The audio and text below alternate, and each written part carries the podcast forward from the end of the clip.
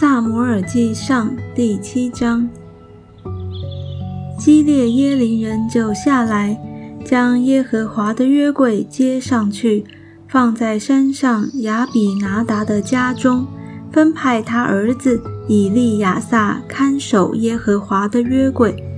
约柜就在基列耶林许久。过了二十年，以色列全家都倾向耶和华。萨摩尔统治以色列。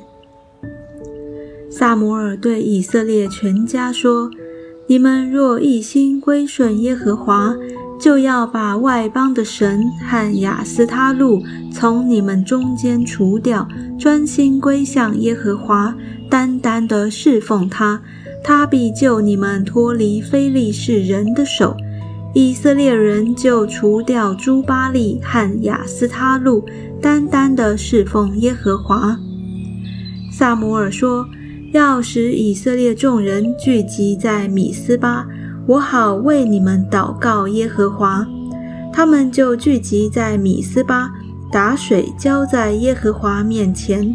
当日进食，说：“我们得罪了耶和华。”于是萨摩尔在米斯巴审判以色列人。非利士人听见以色列人聚集在米斯巴，非利士的首领就上来要攻击以色列人。以色列人听见就惧怕非利士人。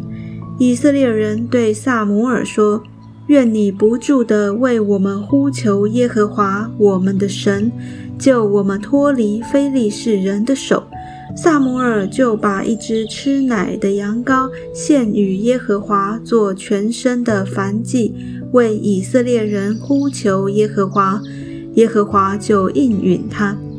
萨摩尔正献燔祭的时候，非利士人前来要与以色列人征战。当日，耶和华大发雷声，惊乱非利士人，他们就败在以色列人面前。以色列人从米斯巴出来，追赶非利士人，击杀他们，直到伯甲的下边。